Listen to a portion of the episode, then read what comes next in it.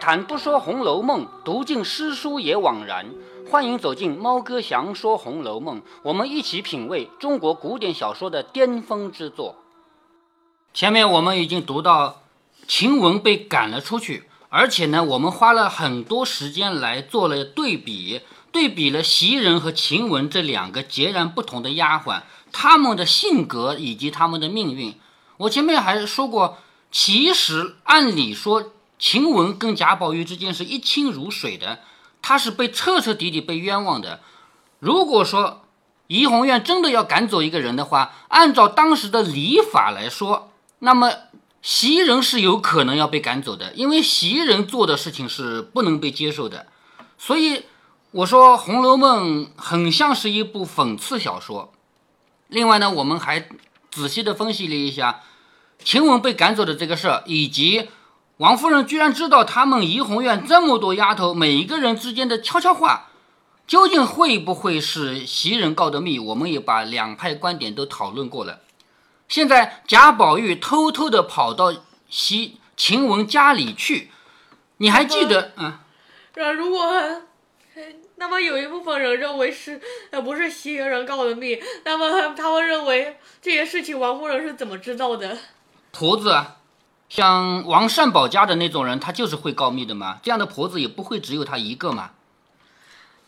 上一回还讲到说，呃，他们内部这是最眼里面的事情，婆子不会知道。嗯，就是互相之间传，比如说哪一个婆子是否有人。是否有自己的内部人已经混到了贾宝玉身边这种高等级的丫鬟呢？有没有这个可能性？你想，假如坠儿没赶走的话，坠儿也可能是一个告密者呀。或者说，坠儿被赶走以后，他成为一个这个婆子帮派的一个人，把自己被赶走之前的那些事都说出来，这都有可能。我们只能去猜了，是不是啊？好，我们之前还说过一次啊。《红楼梦》这部古典小说有我们中国古典小说的一个特征，就是前后是有对称关系的。贾宝玉偷偷的到晴雯家去了一趟，跟前面一件事情就是明显就对称着写的，就贾宝玉偷偷的去了袭人家一趟啊，是不是？但是同样是偷偷的到丫鬟家去一趟，得到的居然是截然相反的这样的一种呃，就是照顾啊，或者说。就是经历，贾宝玉那次偷偷的到袭人家去，刚到门口，明烟喊了一声，说：“花大哥哥。”然后花自芳，也就是袭人的哥哥啊，跑出来一看是贾宝玉来了，赶紧把他抱下马来，然后迎到家里去。而且有一个细节你不要忘了，是什么呢？是袭人把自己家里的那个松子儿剥给贾宝玉吃。还要轻轻地吹掉，把外面那个皮吹掉，用自己的手绢托着。然后贾宝玉要喝茶，家里没有那么好的碗筷，没有那么好的瓷器，只好把自己喝的那个杯子拿来给贾宝玉喝了杯茶。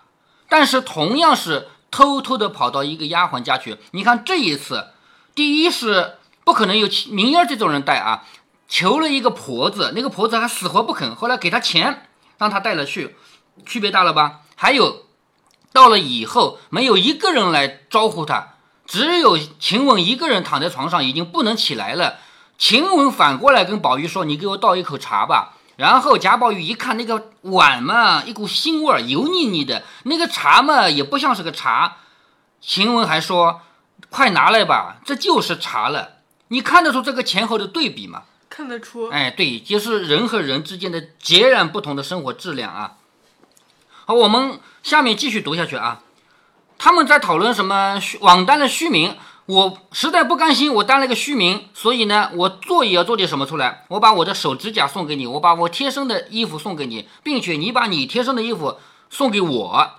这些事情呢，都被多姑娘知道了，因为多姑娘早就回来了。多姑娘她自己是个什么样的人呢？她是个。只要是男人，他就会偷情那种人，所以他以为贾宝玉和晴雯这么多年一定偷过情。多姑娘站在自己的角度，肯定这么想，是不是啊？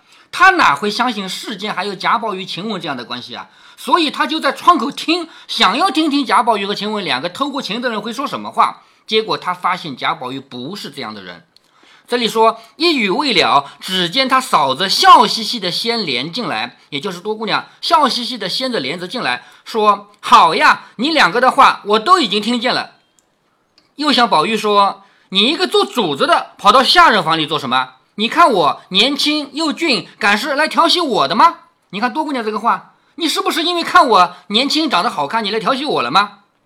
贾宝玉听说，吓得忙陪笑的央央就是央求嘛，说：“好姐姐，快别大声，他服侍我一场，我私自来瞧瞧他。”我是为了感情，他服侍我这么多年，我私自来瞧瞧他。但是这个事儿不能让家里的别人知道，所以你不要大声。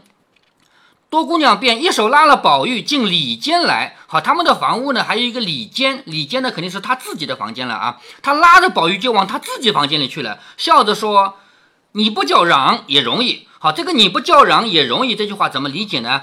你要想起前面有一句话说：“不叫丫鬟开门”，就是林黛玉说的那句话。我敲门，你怎么不叫丫鬟开门？是不是？你为什么不让丫鬟开门？这里你不叫嚷，不要把叫嚷读成一个词语啊！你不叫嚷也可以，是你不让我叫，你不让我说出去也可以，是这个意思。说你不叫嚷也可以，只是依我一件事。那你想想，多姑娘要贾宝玉依她一件什么事？呃，偷情的 事。他说着便坐在炕沿上，却紧紧地将宝玉搂入怀中。你看他想做什么就表现出来了，是不是？宝玉如何见过这个，心里早就突突的跳起来，急得满面红胀，又羞又怕，只说：“好姐姐，别闹。”多姑娘捏斜的醉眼，你看还喝了点酒了啊，那个眼睛眯着点，斜着点，笑着说：“呸！陈日甲听说你在风月场中惯做功夫的，风月场就是男欢女爱的地方嘛。我成天听说你在风月场里面惯了的。”怎么如今反而善起来？善就是害羞。你怎么到现在反而害羞了？宝玉红了脸，笑道：“姐姐放手，有话咱们好说。外头有老妈妈，听见了什么意思？”多姑娘笑着说：“我早进来了，却叫婆子去园门等着呢。我等的什么似的？今儿等着了你。虽然闻名，不如见面。空长了个好模样儿，竟是这样的没尿性的炮仗，只好装幌子罢了。啊，什么意思啊？首先你不要怕那个老婆子，我早就叫那个老婆子走开了。”所以，如果咱们偷情是没人知道的，是不是？给贾宝玉吃个定心丸，说你不要怕，那个老婆子早就让我支开了，叫他去辕门那儿等着了。然后说我等着什么似的，进而等着了你。对于多姑娘来说，她是从来没有见过宝玉，但是她一定听说过宝玉吧？是不是？所以我等这么多年，今天等到你了。我虽然闻名不如见面啊，我虽然听说过你，我不如今天见着了你啊。空长了一个好模样儿，竟是个没药性的炮仗。你长得倒好看的，就像炮仗里面没放火药一样，那就是一个废物嘛，对不对？就你长得倒好的，就是个废物，在他眼里什么样的不是废物啊，像贾琏那样的才不叫废物嘛。贾宝玉这种人不敢偷情，不是个废物吗？是不是？说空长了一个好模样，原来是个没炮没尿性的炮仗，只好装幌子罢了。多和和多姑娘，呃，都不是什么好人，都都不怎么正常。什么东西不怎么正常？多火虫就是只要喝酒，那喝酒是什么都呃高兴，那多姑娘就只要偷情，一对是吧？啊，好，只好装幌子。幌子是什么？幌子是挂在外面的旗子。有的人家，比如说旗子上面写的我是卖羊肉的，实际上卖的是猪肉，对不对啊？他就是你只好装幌子，这个意思吧？好，倒比我还发善害羞，你比我还害羞。按理说我们你是男的，我是女的呀。为什么你比我还害羞？是不是？可知人的嘴一概听不得的。什么叫人的嘴一概听不得呢？他肯定是听人说过贾宝玉是很帅的啊，贾宝玉经常怎么玩风月的啊，他肯定听过这个。结果真的见了面以后，他说：“哎，看还不如不见了，是不是啊？”可知道别人的嘴一概是听不得的。就比如方才我们姑娘下来，我也料定你们素日偷鸡盗狗的，什么意思呢？就是。晴雯这个人，他现在被赶回家来了啊！我以为你们这么多年一定是偷偷摸摸的，岂有不谈及此事？谁知你两个竟还各不相扰。我以为你们两个一定偷过情，所以我在窗下偷听了这么长时间。谁知道你们两个从来没做过？可知天下委屈事儿也不少。他也知道晴雯是委屈了，晴雯什么都没做过，干干净净的就被赶出来了，是不是？所以他说：“可知天下委屈事儿也不少。”如今我反后悔错怪了你们，既然如此，你但放心，以后你只管来，我也不啰嗦你。好，多姑娘终于被贾宝玉折服了。她说：“以后你放心，你要来只管来，我绝不拦着你，我绝不给你制造麻烦。”所以，连多姑娘也有她可爱的一面吧，她也会被真情感动的吧。是不是？嗯，所以我们不能够说谁好人谁坏人。在《红楼梦》里，我记得我读第一回之前，我就跟你说过，《红楼梦》里没有严格意义上的好人和坏人。多姑娘她也是一个很有懂得感情的人，虽然她自己不讲这些东西，但是她能够被别人的感情感动，所以她还是留着那些善的一面的吧。她跟宝玉说：“你放心，以后你要来只管来，我绝不给你添麻烦。”宝玉听说，才放下心来，方起身整衣。央道：“好姐姐，你千万照看他两天。我如今去了，我是不能一直在这里的。你是他的嫂嫂，你一定要替我照顾好他。”说完出来，又告诉晴雯，两个人自是依依不舍，也少不得一别。虽然依依不舍，但是还是要分别的嘛。晴雯知道宝玉难行，所以用被子蒙着头，总不理他。好，这是一个细节啊。两个人告别，实在是不忍心啊，因为这很有可能是生离死别。去了，谁知道下一次见面什么时候啊？如果两个人互相看着的话，那贾宝玉一定是反反复复舍不得走嘛。所以晴雯只好用被子把头蒙起来，不理他，你走吧，我不看你了。宝玉方出来，意欲到方官四儿处去，因为方官也被赶走了，是被干娘领走了吗？四儿也被赶走了吗？无奈天黑。出来了半日，恐里面的人找他不见，又恐生事儿，好，他不能再去了。出来了这么长时间，天又黑了，万一里面的人找他呢？于是进园来了，明日再做计较。乃至后角门，小厮正抱着铺盖，里边妈妈们正在查人，若再迟一步，也就关了。那个门也是要关的嘛，已经很晚了，赶紧进去吧。宝玉进入园中，且喜无人知道。还好没有别人知道，否则的话追究起来，那晴雯又要倒霉了吗？到了自己房内，告诉袭人，只说在薛姨妈家去的。好，他连袭人都瞒着，因为他明确已经怀疑袭人告密了。自己去晴雯家，还能让袭人知道吗？是吧？所以他只说是去了薛姨妈家，也就罢了，也就是下面就不说了。一时铺床，袭人不得不问今天怎么睡？为什么要问今天怎么睡呢？因为少掉一个人了嘛，值班啊什么的人要调整了嘛。宝玉说：“不管怎么睡罢了，就随便怎么安排，无所谓了。”原来这一二年间，袭人因王夫人看中了他，越发自要尊重。凡被人之处或夜晚之间，总不与宝玉狭逆。好，什么意思啊？因为袭人知道自己是要做姨娘的，或者说做小妾的。袭人这么聪明，怎么可能不懂王夫人给他加工资的理由？是不是？所以，他早晚是要做小妾，要做姨娘的嘛。他反而要避嫌，所以晚上值班，他不会在最里面值班，都是晴雯这几个人。所以，凡是没有人看着的时候，他反而不跟贾宝玉太亲近，叫先幼时反而疏远了，比那个前几年小的时候反而离宝玉要疏远一点。况且无大事办理，然一应针线，并宝玉及诸小丫头们凡出入营前一缕。物事也甚繁琐，也就是这些事情也都是别人去办，且有吐血旧症虽愈，还记得他一脚，贾宝玉把他一脚踢得吐血了吗？那个旧病虽然好了，然而因劳碌风寒所感，即咳中带血，咳嗽还偶尔有点血，故尔来夜间总不能与宝玉同房，也就是晚上总是不可以睡在最里面。这个同房还不是指的那个做夫妻那个同房啊。宝玉夜间常醒，又极胆小，每醒必唤人。贾宝玉这个人夜里经常醒来，因为他胆子小嘛，醒来总是要喊人。因晴雯睡卧警醒，且举动轻便，故夜晚一因茶水起坐，呼唤之任，皆悉委他一人。啊，这个话有点像文言文啊，就是贾宝玉经常醒来要喊人，谁最好喊呢？谁最容易醒来的人最好喊，总不能。贾宝玉喊几声还不醒吧？所以这么长时间一直是晴雯睡在他旁边，只要贾宝玉一喊，晴雯就醒来了嘛。而且动作轻，不会惊扰到贾宝玉。所以宝玉外床只是他睡，这个他就是晴雯。如今他去了，袭人，等等，嗯，前面提到那袭人和回家去的时候，嗯，然后说那个我那天晚上还是那天晚上好像是好像是麝月吧。对，麝月是倒茶。那天晚上麝月倒茶。其实那天倒不是，那天倒真的是袭人呃晴雯坐睡他旁边的，但是贾宝玉一里醒来了喊袭人，晴雯就不理他，反正不是喊我的。后来是麝月来倒的茶嘛，是不是？那么嗯，那么按照这里说的，他应该喊晴雯才对。嗯，其实是。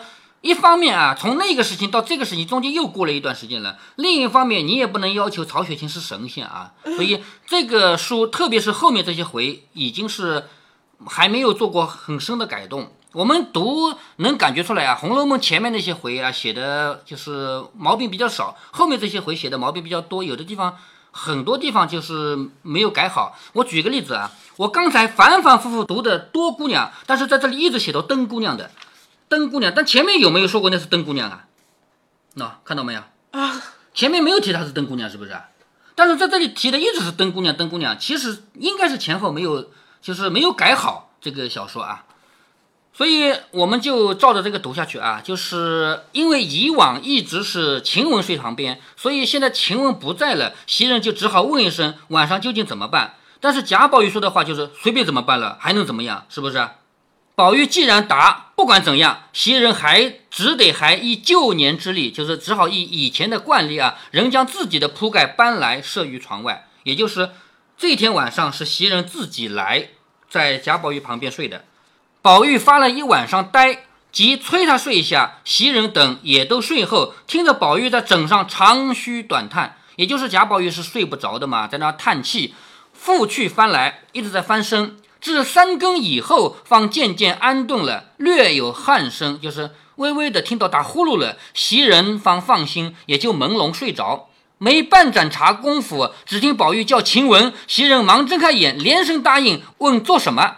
宝玉因要吃茶，袭人忙下去向盆内蘸过手，也就是先洗洗手，从暖壶内倒了半盏茶过来吃过。宝玉乃笑着说：“我进来叫惯了他，却忘了是你。”贾宝玉也要讲，就是解释一下，我是喊惯了他的。袭人笑着说：“他一乍来时，你也曾在睡梦中直叫我，半年后才改了。我知道这晴雯人虽去了，这两个字恐怕是不能去的。”说着，大家又卧下，宝玉又翻转了一个更次，一个更次多长啊？两小时了，是不是？又在那翻来覆去，翻了一个更次，到五更方睡去。只见晴雯从外头走来，仍是旧日的情形。那这是不是梦境啊？是吧？哎，到了五更睡去，一睡去，只见晴雯从外头走来，仍是往日的情形。进来向宝玉说：“你们好生过吧，我从此就别过了。”你听得出这句话什么意思吗？晴雯来到贾宝玉的梦里说：“你们好好过吧，我跟你们道别了。”呃，他已经死了。哎，对，晴雯死了啊。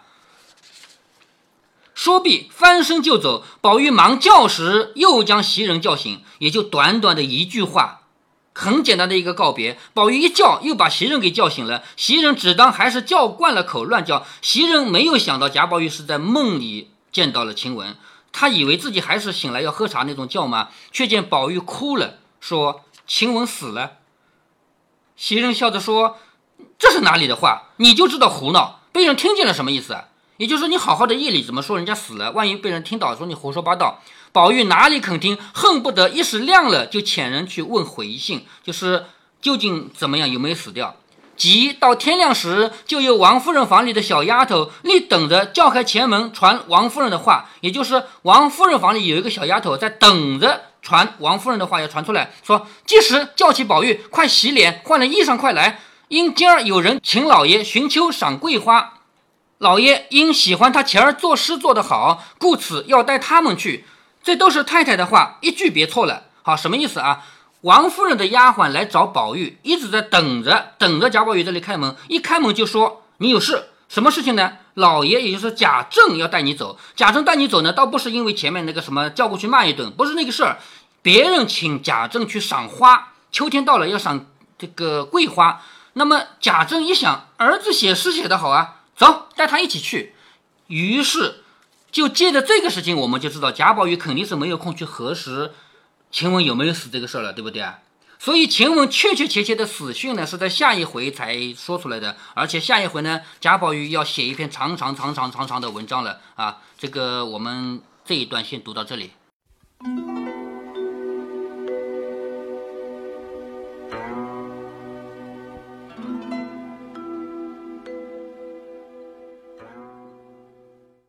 在红楼梦临近结尾的这些内容里猫哥一直没有说过一个细节。直到今天女儿问了出来。什么细节呢？就是到了七十多回，内容有好多不完整之处，以及前后矛盾之处。